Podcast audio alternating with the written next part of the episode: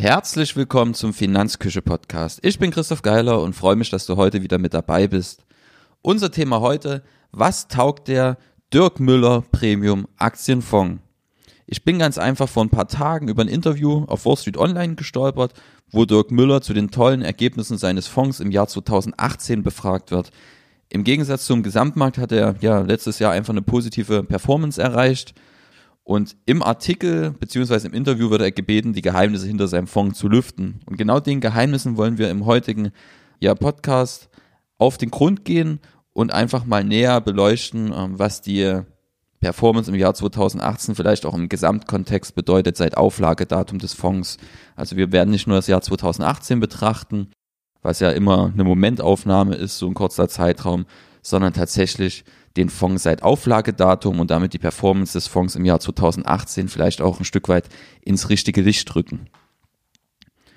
Dazu werden wir uns einfach von den harten Fakten vorarbeiten zu ja, den Marketing-Aussagen, die Dirk Müller trifft auf seiner Homepage, äh, mit denen er seinen Fonds ja beschreibt oder auch vermarktet und dann einfach einen Vergleich mit der Benchmark anstellen, die Dirk Müller auch selber nennt, um dann einfach am Schluss dann auch einfach eine, eine Einschätzung geben zu können, wie gut ist der Dirk Müller Aktienfonds denn wirklich? Ist ein Investment wert oder einfach nicht?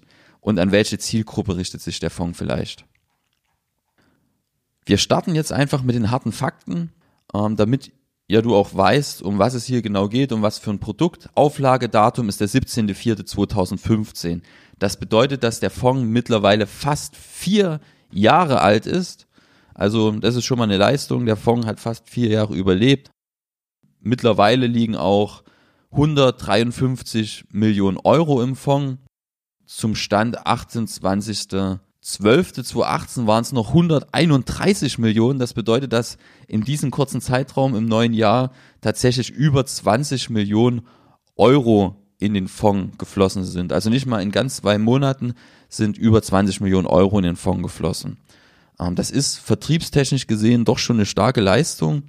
Und das hängt aus meiner Sicht auch ja sehr stark mit dem Abschneid im Jahr 2018 zusammen, was wir wie gesagt noch ins richtige Licht drücken werden, diese Performance im Jahr 2018. Ins richtige Licht wird es jetzt eigentlich schon gerückt, wenn man sich den Ausgabepreis anschaut zum 17.04.2015. Damals war ein Fondsanteil 100 Euro wert. Heute, Stand 14.02., da war mein Rechercheschluss am 14.02., war der aktuelle Preis 101 Euro. Das bedeutet, dass der Fonds in knapp vier Jahren eine Performance von einem Prozent geliefert hat. Das lässt uns schon mal wieder den Schluss zu, dass eine Performance-Betrachtung über ein Jahr überhaupt keinen Sinn macht, ähm, weil dann sieht man ja das Plus im Jahr 2018 und hat dann am Ende, wenn man den längeren Zeitraum betrachtet, ja gerade mal ein Plus von einem Euro sodass die 6, 7, 8, 9 Prozent, die der Fonds 2018 tatsächlich erreicht hat, dass das da alles, das war eigentlich nur ein Jahr, in dem der Fonds ein bisschen was aufgeholt hat von seiner schlechten Performance in den Jahren davor. Was ja alles okay ist, wenn im Vergleich zur Benchmark dann das Abschneiden stimmt, was wir uns dann auch noch anschauen werden. Laufende Kosten des Fonds sind tatsächlich 1,71 Prozent das ist schon ordentlich, wenn man bedenkt, dass ein ETF irgendwo Kosten zwischen 0,1 und vielleicht 0,5, 0,6 Prozent hat. Ähm, da ist der Fonds hier deutlich teurer. Das liegt aber auch einfach daran, dass das ein aktiv gemanagter Fonds ist und das Fondsmanagement natürlich auch Geld will. Und für den aktiven Fonds liegt der Fonds jetzt von Kosten her, würde ich sagen, im Mittelfeld. Ausgabeaufschlag ist bei dem Fonds mit maximal 4% angegeben. Also das bedeutet Ausgabeaufschlag, welche Kosten bei Kauf dann tatsächlich nochmal fällig werden. Und das ist aber dann natürlich stark abhängig, wo ich den Fonds erwerbe. Da kann es auch mal 0% Ausgabeaufschlag geben. Hängt ganz davon ab, bei welchem Berater, bei welcher Bank etc. ich das Produkt dann am Ende erwerbe. Und das ist dann für den jeden Anleger unterschiedlich. Stellt sich noch die Frage, wie der Fonds investiert. Der Fonds investiert einfach in weltweit tätige Unternehmen mit dem Schwerpunkt USA und Europa und hält aktuell 34 verschiedene Aktien, auch zum Stand 14.02.2019 die Aktien werden auch alle gleichgewichtet, also es ist nicht so, dass das die eine Aktie irgendwie 30 Prozent vom Fondsvolumen ausmacht und die eine nur ein Prozent. Die 34 Aktien sind alle gleichgewichtet. Fondswährung ist Euro, was jetzt keine große Rolle spielt. weil es am Ende viel, viel wichtiger ist, in welcher Währung die Aktien gehandelt werden, die hinter dem Fonds liegen etc. und in welchen Währungsräumen die tätig sind, ist bei einem Aktienfonds immer relativ schwierig. Also die Fondswährung sollte jetzt kein Auswahlkriterium größeres sein für den Fonds. Worauf Dirk Müller sehr, sehr stolz ist, ist, dass auf den Einsatz von Wertpapierleihe verzichtet wird. darauf werden wir auch nochmal zu sprechen kommen.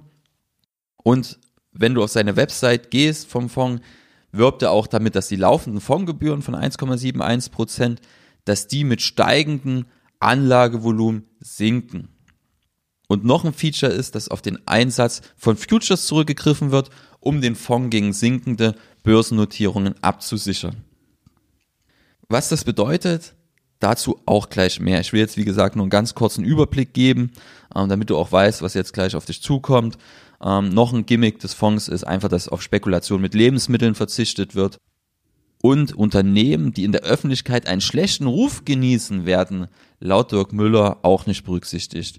Wobei das immer so Punkte sind, wo man sagt, okay, was heißt das eigentlich? Ein Unternehmen, das in der Öffentlichkeit einen schlechten Ruf genießt, das sieht der eine so, der andere so. Darf ich jetzt nicht mehr in VW investieren, wäre zum Beispiel so eine Frage. Ähm, ja, darüber lässt sich trefflich streiten. Und das sieht am Ende auch jeder Anleger anders. Deswegen ist es auch immer so schwierig, mit einem Fonds irgendwie allen Anlegern gerecht zu werden, weil jeder von solchen Sachen unterschiedliche Vorstellungen hat.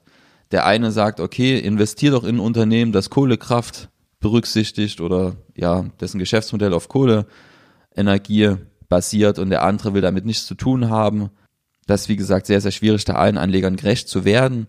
Ähm, deswegen sind solche Punkte für mich immer nicht ganz so wichtig, wenn da steht, ähm, Verzicht auf Unternehmen, die in der Öffentlichkeit einen schlechten Ruf genießen, weil man einfach nicht weiß als Anleger, was das für einen dann bedeutet. Wenn man jetzt so diese, diese, ich sag's mal, harten Fakten so ein bisschen, ein bisschen sacken lässt, dann bleibt zumindest bei mir so ein kleines erstes Krummeln im Bauch zurück in der Magengegend. Ja, in dem Interview auf Wall Street Online äh, wird der Fonds so hoch gelobt. Ähm, Dirk Müller spricht von einer wahnsinnigen Überperformance seines Fonds gegenüber der Benchmark. Und am Ende, wenn man jetzt auf einen längeren Zeitraum guckt, von den knapp vier Jahren seit Auflage, hat der Fonds gerade mal ein Prozent Gesamtperformance erzielt. Das ist so, wo mir die ersten Fragezeichen kommen. Und um diese Fragezeichen zu lüften, ja, wir schauen uns einfach einen Vergleich mit der Benchmark an, um dann einfach zu sagen, okay, der Fonds hat tatsächlich gut abgeschnitten oder nicht, weil am Ende kommt es ja genau darauf an, wie hat mein Fonds im Vergleich zur Benchmark abgeschnitten, also zu einem Vergleichsprodukt, das ähnliche ja, Anlageschwerpunkte hat wie dieser Fonds. Muss sagen, dass mir der Online-Auftritt von Dirk Müller auf den ersten Blick durchaus gefällt. Also er geht mit seinem Fonds sehr, sehr transparent um. Ich werde die Internetseite des Fonds auch verlinken. Die einzelnen Aktienpositionen werden vorgestellt und es gibt regelmäßige Webinare zum Fondsgeschehen, ja, bei denen Dirk Müller auch persönlich anwesend ist und ein paar Worte an die Anleger richtet. Hat er auch immer noch einen Experten mit an der Seite, der so das Marktgeschehen erklärt. Ja, inwieweit das jetzt möglich ist, das Marktgeschehen zu erklären. Da lässt sich trefflich streiten, das ist die ewige Frage, aktiv oder passiv, was ist die richtige Anlagestrategie? Ähm, meine Meinung ist da ein Stück weit klar. Ähm, ich greife eher zu den günstigeren passiven Produkten. Aber am Ende bleibt das Gefühl, wenn man sich, zumindest im ersten Moment das Gefühl, wenn man sich so die Internetseite anschaut des Fonds, die Anleger müssen zumindest ganz genau wissen, wenn die diese Fondsanteile kaufen, auf was sie sich einlassen, weil eigentlich viel, viel gesagt wird zum Fonds und sehr, sehr transparent damit umgegangen wird. Aber auf den zweiten Blick ist bei mir dann doch wieder das Gefühl einer gut geölten Marketingmaschine zurückgeblieben. Also gerade an der Stelle, da gibt es so ein Video auf der Website und wenn man das klickt, spricht Dirk Müller von sinkenden Kosten bei steigendem Fondsvolumen. Bedeutet einfach, dass die laufenden Kosten von 1,71% reduziert werden, wenn das Fondsvolumen steigt. Begründen tut er es damit, dass ja der Aufwand des Fondsmanagements nicht größer wird, wenn einfach mehr Anleger in den Fonds viel Geld investieren sondern das bleibt ja eher gleich und da kann man diese, diese Mehreinnahmen, die der Fonds dann hat, ja auch an die Anleger weitergeben. Sagt dann auch, dass er gar nicht weiß, warum das nicht mehr Fonds machen. Und das ist eine schöne Idee, ganz klar. Ähm, wenn der Fonds günstiger wird, bleibt einfach dann mehr Geld beim Anleger hängen.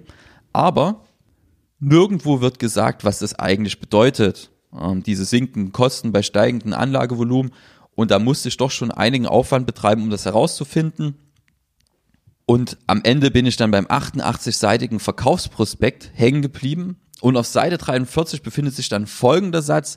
Die jährliche Vergütung reduziert sich um fünf Basispunkte, sobald das Fondsvolumen 100 Millionen Euro oder mehr beträgt, sowie um weitere fünf Basispunkte, sobald das Fondsvolumen 250 Millionen Euro oder mehr beträgt. Die Gesellschaft ist berechtigt, hierauf monatlich anteilige Vorschüsse zu erheben.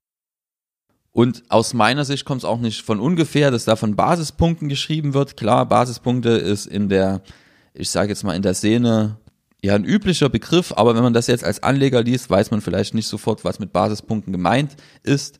Und fünf Basispunkte entsprechen einfach sagenhaften 0,05 Prozent.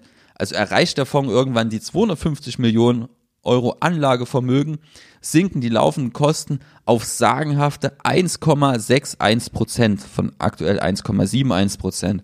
Und das ist natürlich ein absoluter Witz. Das ist Kostensenkung in, ja, homöopathischen Dosen, was für mich einfach am Ende ja eine reine Werbeente ist und dem Anleger jetzt nicht wirklich Mehrwert stiftet und sich dann groß hinzustellen in diesem Video und zu sagen, ja, ich weiß gar nicht, warum nicht mehr Fonds solche sinkenden Kosten in ihren ja, Anlageregelungen hinterlegt haben. Ähm, das ist für mich, ja, das hat für mich ein Geschmäckle, weil es ja, es hat einfach gar keinen großen Effekt, wenn ich jetzt die laufenden Kosten um 0,1 Prozent für die Anleger senke, also von 1,7 auf 1,6 ist jetzt kein großer Sprung und damit einfach auf Kundenfang zu geben, finde ich persönlich ein bisschen daneben. Außer man würde halt ja damit transparent umgehen und auch wenn ich die Werbeaussage treffe, gleich dazu sagen, um wie viel Prozentpunkte oder Basispunkte mein, ja, meine Vergütung denn sinkt, wenn mehr Anleger Geld mir anvertrauen. Ähm, und das wird einfach nicht gemacht und das hat einfach so ein Geschmäckle für mich, ja, wo ich das erste Mal so sage, okay, hier stimmt für mich was nicht. Oder damit würde ich einfach anders umgehen, wenn es mein Fonds wäre, einfach damit ich keinen Anleger irgendwie in die Irre führe. Jetzt haben wir viel über Kosten gesprochen. Ich habe mal gelernt in meiner Strukturvertriebszeit, okay, Kosten sind egal, wenn am Ende die Performance stimmt. Jetzt haben wir natürlich das Problem, ähm, dass die Performance meistens eben nicht stimmt, wenn die Kosten hoch sind, weil die ja eins zu eins auf die Performance durchschlagen. Und letztlich kann ich vorab schon sagen, bevor wir ähm, jetzt zur Benchmark kommen, ähm, um den Fonds einfach mit einem Vergleichsprodukt dann auch zu vergleichen, dass es auch hier wieder der Fall ist. Ja, die Kosten sind dann eben ein bisschen höher und dann stimmt halt auch einfach die Performance nicht, weil man dann einfach ein günstigeres Vergleichsprodukt daneben stellt. Ähm, als Vergleichsmaßstab nennt Dirk Müller in dem Wall Street Online Interview einfach den MSCI World Value Index ähm, welchen ich dann auch dem Vergleich zugrunde legen wollte. Das Problem dabei war, dass ich einfach kein Produkt gefunden habe, das exakt diesen Index nachvollzieht. Mir bringt es einfach nichts, wenn ich ein Produkt mit einem Index vergleiche, ähm, weil es kein fairer Vergleich ist, weil da einfach in einem Index entstehen keine Kosten und ich kann ja nicht direkt in den Index investieren. Ich muss ja immer den Umweg zum Beispiel über den ETF gehen und da fallen dann nun mal Kosten an. Deswegen will ich immer, wenn ich ein Produkt vergleiche, das auch mit einem echten Vergleichsprodukt vergleichen und nicht mit irgendeinem theoretischen Index. Deswegen habe ich am Ende zu einem anderen Vergleichsindex gegriffen und zwar nicht zum MSCI World Value Index, sondern zum MSCI World Enhanced Value Factor Index. Ähm, der ist auf drei Jahre Sicht ganz ähnlich gelaufen wie der Index, der von Dirk Müller genannt wird. Und genau das ist auch ein Grund dafür, warum ich mich für einen Dreijahres Vergleichszeitraum entschieden habe. Und für diesen Enhanced Factor Index gibt es dann tatsächlich auch einen ETF, der den nachbildet. Und das ist einfach der iShares Edge MSCI World Value Factor UCITS ETF äh, mit der WKN ähm, A12 ATG. Ähm, ich werde dir das alles in den Shownotes verlinken, da kannst du dann einfach mal selber nachschauen. Und wenn man jetzt diesen Drei-Jahres-Horizont zugrunde legt, also vom 14.02.2016 bis zum 14.02.2019, habe ich jetzt einfach den Betrachtungszeitraum gewählt. Einfach, wie gesagt, weil der Index, den wir jetzt zugrunde gelegt haben, in dieser Zeit sehr, sehr nah an dem Vergleichsindex liegt, den Dirk Müller gewählt hätte oder gewählt hat für seinen Fonds. Und vor allem, weil OnVista, die ich jetzt als Datenbasis genommen habe, beziehungsweise wo ich die Daten her habe, ja, und Vista wirft die letzten drei Jahre die Renditedaten von allein aus, ohne dass ich da irgendwie einen großen Rechenaufwand betreiben muss. Und ein längerer Zeitraum ist sowieso nicht möglich, da der Dirk Müller Fonds ja noch keine vier Jahre existiert. Jetzt hatte ich noch ein Problem und zwar, dass dieser ETF, den wir ähm, zum Vergleich gewählt haben, in US-Dollar aufgelegt ist und der Dirk Müller Fonds ist in Euro aufgelegt. Also hätten wir hier eine kleine Umrechnung vornehmen müssen, hätten, weil der US-Dollar-Euro-Kurs nahezu konstant geblieben ist tatsächlich, wenn man ähm, die letzten drei Jahre betrachtet. Es gab zwar zwischendurch große Schwankungen, aber wenn man den Kurs am 14.02.2016 betrachtet und am 14.02.2019, ist der fast unverändert tatsächlich. Also haben wir für unseren Vergleich jetzt die ja, Währungsschwankungen einfach außen vor gelassen und jetzt keine Umrechnung irgendwie vorgenommen und tun tatsächlich die Performance-Daten, die uns OnVista für die beiden Fonds auswirft, eins zu eins miteinander vergleichen.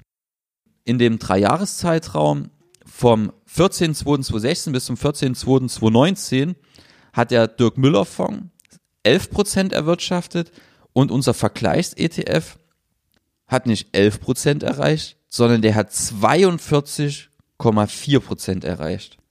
Das ist eine echte Hausnummer, weil das ergibt eine andere Performance für den Dirk Müller Fonds von 31,38% in diesem Zeitraum. Nichts mit Überperformance oder irgendwie ja, mega Geheimnissen des Fonds, der zu ja sagenhaften Ergebnissen führt. Nein, der Fonds hat eine Underperformance gegenüber seines Vergleichsproduktes von 31,38 Prozent erreicht. Das muss man sich mal überlegen. Wenn man von 100.000 Euro spricht, ist das ein Unterschied von 31.000 Euro am Ende des Anlagezeitraums. Könnte man jetzt sagen, okay, schuld sind die hohen Kosten. Stimmt vielleicht auch zum Teil, aber reichen als Erklärung alleine nicht aus. Ähm, es muss eine weitere Ursache geben und die ist einfach in der ständigen Absicherung ähm, des Fonds von Dirk Müller durch Futures zu sehen ähm, bedeutet einfach, dass immer wenn sinkende Kurse zum Tragen kommen, so wie 2018, schneidet der Fonds gut ab, weil er sich gegen sinkende Kurse einfach absichert. Und immer wenn es nach oben geht, ja, wird der Fonds ausgebremst einfach durch diese Absicherung. Ähm, Dirk Müller sagt dazu im Wall Street Online Interview, ein passiver ETF muss erstmal hohe Verluste 56 Prozent im Jahr 2008 oder sogar 75 Prozent im Jahr 2003 aufholen. Wir hingegen gehen sofort mit einem großen Depotvolumen in die Gewinnzone. So konnten wir den Einbruch im Februar 2018 vermeiden, aber vom danach folgenden Anstieg im April profitieren. Ab Oktober waren wir dann wieder vollständig abgesichert. Das Ergebnis waren besagte 9,7% plus gegenüber 6,3% Verlust im Vergleichsindex, also bezogen auf das Jahr 2018. Das ist die Erklärung von Dirk Müller für das tolle Abschneiden im Jahr 2018. Ist auch völlig zutreffend, ist aber ja für einen längeren Zeitraum absoluter Bullshit. Entschuldigung für die Ausdrucksweise, aber ja, mir bleibt nichts anderes übrig zu sagen, ähm, weil man sieht einfach, wenn man nicht nur so ein Jahr betrachtet, das halt für den Fonds super gelaufen ist, sondern einen längeren Zeitraum, ja, dann dreht sich das Ergebnis einfach völlig um und der Fonds hinkt katastrophal seiner Vergleichs Benchmark hinterher. Ähm, liegt einfach daran, dass, ich hatte es ja schon ähm, angesprochen, in fallenden Märkten sorgt die Absicherung des Portfolios zwar für überdurchschnittliche Entwicklung, aber langfristig haben wir eben einen positiven Drift in den Aktienmärkten und dadurch richten Absicherungen einfach mehr Schaden an, als dass sie Nutzen stiften. Ähm, das wird am Ende auch beim Dirk Müller Fonds wieder deutlich, der eben in unserem Vergleichszeitraum 31 Prozent Underperformance erreicht hat und die muss er erstmal aufholen. Das heißt, er liegt jetzt 31 Prozent hinten und wenn es jetzt crasht, muss er erstmal diese 31 Prozent aufholen. Das muss er erstmal schaffen. Und wenn es jetzt noch ein paar Jahre weiter nach oben geht, sind es nicht 31 Prozent, die der Fonds aufholen muss, sondern vielleicht 50, 60, 70 Prozent. Und da kann der ETF ordentlich crashen und nach unten gehen, bevor Dirk Müller da in seinem Crash-Szenario dort für den Anleger Mehrwert schafft ja, und deswegen bin ich bei solchen Absicherungen immer sehr, sehr skeptisch, ob das irgendwie einen Nutzen für den Anleger stiftet. Also ich berücksichtige sowas nicht in meinen Portfolios. Macht aus meiner Sicht überhaupt keinen Sinn, weil auch niemand genau sagen kann, wann der nächste Crash eben kommt. Dass er kommt, ist für mich auch klar. Irgendwann wird es immer mal nach unten gehen. Das ist einfach das Wesen unserer Wirtschaft, des Aktienmarktes. Ähm, aber das Problem ist halt, dass wir nicht sagen können, wann es nach unten geht. Und wenn wir halt ständig in dieser Angst leben, dass es nach unten geht, verpassen wir eben einfach diese guten Zeiten. Und dann stellt sich halt irgendwann die Frage, ob das noch realistisch ist, dass so ein Fonds wie der von Dirk Müller einfach das, was er die ganzen Jahre überliegen hat, dann in diesem Crash-Szenario dann einfach aufholt. Ähm, das muss am Ende jeder für sich selbst entscheiden. Ich persönlich würde nie in so ein Produkt investieren, aber zumindest wird die Zielgruppe des Fonds klar, an die sich Dirk Müller richtet. Und das ist im Groben seine Leserschaft. Logisch, ich glaube bei Büchertiteln wie Crashkurs, Weltwirtschaftskrise oder Jahrhundertchance, Showdown, der Kampf um Europa und unser Geld, Machtbeben, die Welt vor der größten Wirtschaftskrise aller Zeiten. Ähm, bei solchen Büchertiteln wird klar, aus welchen, welchen Richtungen der Wind weht. Das ist einfach eins zu eins wie Crash-Propheten wie Max Otte, Matthias Weig und Marc Friedrich. Die lassen alle grüßen. Ähm, das Geschäftsmodell ist bei allen ähnlich. Erst wird mit Büchern, Fernsehauftritten irgendwie ein Hype um die eigene Person angeheizt und am Ende, wenn man dann die Reichweite hat, wird ein Fonds aufgelegt, um mit dem Hype halt noch Geld zu verdienen. Mehrwert für den Anlegern ist für mich ehrlich gesagt eher zweifelhaft. Aber wie gesagt, das muss jeder für sich selbst entscheiden, wie du am Ende auch die Welt siehst. Ähm, ich denke, es macht keinen Sinn, die ganze Zeit damit zu rechnen, dass um einem alles ja einen Bach runtergeht. Klar, kann passieren. Dann muss ich halt für diesen Ernstfall vorsorgen und überlegen, wie ich mich aufstelle. Aber ob da so ein Fonds das richtige Mittel ist, halte ich eher für zweifelhaft. Und auch die anderen Marketingaussagen des Fonds, so der Verzicht auf Wertpapierleihe, ja, das muss doch am Ende zu was gut sein, könnte man jetzt sagen. Aus meiner Sicht ist Wertpapierleihe jetzt eben kein Teufelszeug. Das Problem ist halt, dass es ja vielleicht nicht ganz trivial ist zu verstehen. Man muss sich halt einmal damit beschäftigen, aber wenn man sich damit beschäftigt hat und das Risiko dahinter versteht, glaube ich, kann man zu dem Schluss kommen, dass das Risiko, das durch Wertpapierleihe entsteht, halt relativ gering ist. Bei Wertpapierleihe ist es einfach so, dass Aktien aus dem Aktienfonds jetzt zum Beispiel aus, an Dritte verliehen wird ähm, und der Dritte, der sich eben diese Aktien ausleiht, der verpflichtet sich dazu, die dann halt zu einem späteren Zeitpunkt zurückzugeben. Deswegen eine Ausleihe. Und zusätzlich zahlt er eben eine kleine Leihgebühr. Und die Leihgebühr ist am Ende ein zusätzlicher Ertrag für den Fonds. Also durch die Wertpapierleihe wird auch zusätzlicher Mehrwert für den Anleger geschaffen. Frage ist halt immer, wie viel Prozent von der Wertpapierleihe kommt dem Anleger zugute und wie viel dem Fondsmanagement. Ähm, das ist vielleicht noch ein interessanter Punkt. Wenn man einen Fonds hat, der auf Wertpapierleihe zurückgreift, dazu sei auch gesagt, dass der Ertrag durch Wertpapierleihe sehr, sehr gering ist, weil auch einfach das Risiko, was durch dieses Geschäft entsteht, sehr, sehr gering ist. Und das Risiko ist einfach deshalb sehr, sehr gering bei der Wertpapierleihe, weil der Entleiher, also der, der sich die Wertpapiere ausleiht für einen gewissen Zeitraum, muss an den Fonds erhebliche Sicherheiten hinterlegen. Also bedeutet, wenn der die Wertpapiere nicht zurückgeben kann, der sich die Wertpapiere entleiht hat, kann der Fonds auf die hinterlegten Sicherheiten zurückgreifen und der Fonds erleidet damit in der Regel auch keinen Schaden, wenn die Leihe ausfällt. Ich hatte es schon mal für meinen Artikel ähm, Wertpapierleihe verstehen recherchiert, ähm, kann ich auch in den Shownotes mit verlinken. Ich glaube, bei BlackRock, dem größten Vermögensverwalter der Welt, ähm, kam es dreimal in der Vergangenheit zum Ausfall des Entleihers und jedes Mal haben die Sicherheiten ausgereicht, ja, damit der Fonds keinen Schaden erleidet oder die Anleger. Also bleibt festzuhalten, das Risiko durch Wertpapierleihe für den Anleger ist sehr, sehr gering. Zusätzlich gibt es einen kleinen Ertrag auch für das Risiko. Also Ertrag und Risiko sind auch hier voneinander abhängig. Und dass Dirk Müller jetzt auf Wertpapierleihe in seinem Fonds verzichtet, ist zwar nett, aber für den Anleger am Ende ohne Bedeutung außer ich habe irgendwelche anderen Bedenken gegenüber Wertpapierleihe. Stellt sich noch die Frage am Ende, wer steht denn hinter dem Dirk Müller Fonds? In der Regel ist es so bei diesen ganzen Promi-Fonds, ähm, dass der Promi, der dahinter steht, also hier zum Beispiel Herr Müller oder auch Friedrich und Weig, in dem Wertefonds, den ich schon mal vorgestellt habe, den Artikel verlinke ich dir auch gerne. Ja, am Ende sind die einfach nur der Kopf, der das Marketing übernimmt und der dann halt auf allen Prospekten prangt. Und auch beim Dirk Müller Fonds ist das wieder ähnlich. Also das tägliche Fondsmanagement verantwortet zum Beispiel die FOCAM AG. Ähm, laut Website ist die FOCAM eine bankenunabhängige, inhabergeführte Vermögensberatung und Vermögensverwaltung.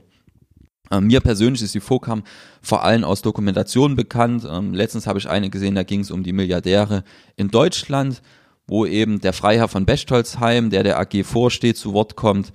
Und ja, da wird einfach auch gesagt, ähm, was die Vorkam AG im Kern macht und die betreut einfach Familienvermögen so ab 30 Millionen aufwärts. Und wie die Qualität jetzt der Vorkam AG ist, da will ich mir jetzt kein Urteil anmaßen. Das soll dir einfach nur zeigen, dass das tägliche Fondsmanagement eben jemand anders übernimmt und eben nicht Dirk Müller. Dirk Müller wird dort auf der Webseite, ja, sagt er, was er macht in dem Fonds und zwar berät er die FOCAM. Wie das genau aussieht, wird es nicht verraten. Also er berät das Fondsmanagement, das ist zumindest seine Aussage. Ähm, aber auch wenn jetzt Dirk Müller nicht mehr da wäre, würde sich bei dem Fonds wahrscheinlich nichts ändern, weil die FOCAM, wie gesagt, das Tagesgeschäft übernimmt.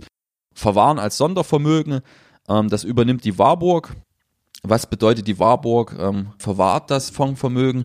Ähm, ist ja so bei Fonds, dass das Fondsvermögen als Sondervermögen geführt wird, damit, wenn die quasi das Fondsmanagement pleite geht, also hier in dem Moment jetzt die FOCAM AG, ähm, dass die Anleger dadurch nicht geschädigt werden. Also die FOCAM AG, das Fondsmanagement geht pleite und der Insolvenzverwalter können jetzt nicht auf die Fondsvermögen zurückgreifen, sondern die werden getrennt bei der Warburg gelagert. Und dann könntest du dorthin gehen und sagen, ich will jetzt ausgezahlt werden, ist ja Sondervermögen und das Geld gehört halt immer noch dir.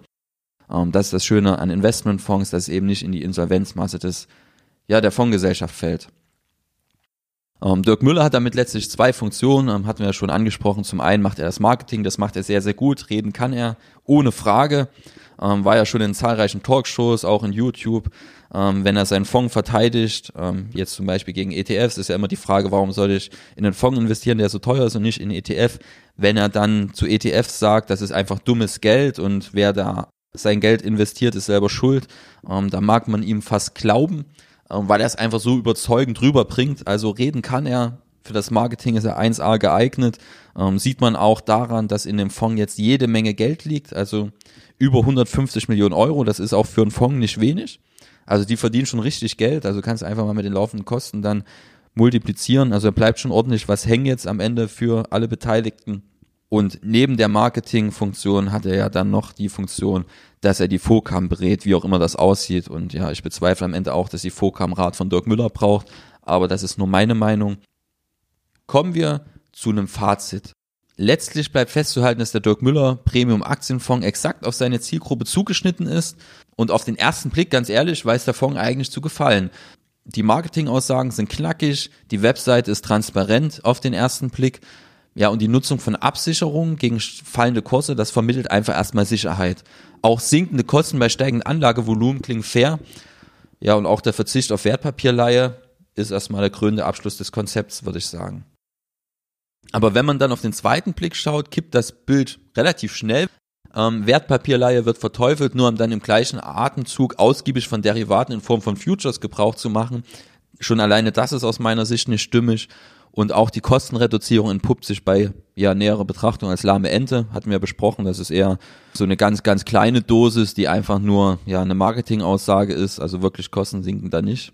Ganz davon abgesehen, dass die gute Performance im Jahr 2018, die hier beworben wird, auch im Wall Street Online Artikel, dass das nur eine punktuelle Erscheinung ist. Und wenn man seit Auflage schaut, hat der Fonds gerade mal ein Prozent erwirtschaftet. Und in dem betrachteten Zeitraum, den wir hier, ähm, zu dem wir hier die Vergleichs Benchmark einfach zu Rate gezogen haben. Ja, eine sagenhafte Underperformance von 31,38 Prozent. Das muss der Fonds jetzt erstmal aufholen. Und wenn man jetzt schon mal im neuen Jahr halt schaut, also das ist schon wieder, da ging es ja jetzt nach oben an den Märkten und der Dirk Müller Fonds kommt überhaupt nicht von der Stelle, das ist eben den Absicherungen geschuldet. Und ja, da muss man sich halt einfach als Anleger fragen, ob man in so ein Produkt investieren möchte Viele Anleger haben sich die Frage mit Ja beantwortet. Ähm, umsonst haben da nicht Anleger 153 Millionen Euro dem Fonds anvertraut. Allein in den letzten anderthalb Monaten sind über 22 Millionen Euro in den Fonds geflossen. Das zeigt mir vor allem, dass die Jagd nach vergangenen Renditen immer noch ein verbreitetes Phänomen ist. Ähm, es ist davon auszugehen einfach, dass die 22 Millionen Euro, die jetzt in den letzten anderthalb Monaten dort reingeflossen sind, hauptsächlich aufgrund des guten Abschneidens im Jahr 2018 in den Fonds geflossen sind. Ähm, das Problem dabei ist einfach immer, dass vergangene Renditen einfach nicht, ja, die, die lassen einfach keinen kein Schluss für die Zukunft zu. Das sieht man jetzt, wer Ende 2018 Geld in den Fonds gesteckt hat, weil der gut abgeschnitten hat, hat jetzt schon wieder auf gut 10% Rendite verzichtet im neuen Jahr im Vergleich zu einem einfachen ETF, ähm, wo sich die Märkte erhöht haben, ähm, beziehungsweise gut abgeschnitten haben. Und ja, es macht einfach keinen Sinn, Produkte auszuwählen, weil die letztes Jahr gut gelaufen sind. Immer wenn du dich für ein Produkt entscheidest, solltest du grundsätzlich von dem Produkt überzeugt sein. Und nicht nur, weil es mal ein Jahr gut abgeschnitten hat, kann im nächsten Jahr ganz anders aussehen. Ähm, letztlich richtet sich Dirk Müller mit seinem Fonds an Anleger, die vom nächsten Einbruch der Kapitalmärkte überzeugt sind und den auch fürchten. Wobei, ich hatte es ja schon erwähnt, zum Schluss sei die Frage erlaubt, ob ein Aktienfonds für die Zielgruppe das bevorzugte Mittel der Wahl sein sollte. Also wenn ich den Untergang der modernen Welt fürchte, sollte ich vielleicht nicht auf den Aktienfonds zurückgreifen. Da gibt es auch andere Mittel der Wahl. Also um es festzuhalten, ist der Fonds jetzt ein Investment wert oder nicht? Ja, ich glaube, ich habe dir genug Futter geliefert, um das selber zu beurteilen. Deswegen würde ich sagen, wir sind mit der Episode durch. Und ich hoffe, dass du das nächste Mal wieder mit dabei bist. Wenn es dir gefallen hat, lass mir doch einfach eine Bewertung da ähm, bei iTunes oder wo man auch sonst immer bewerten kann.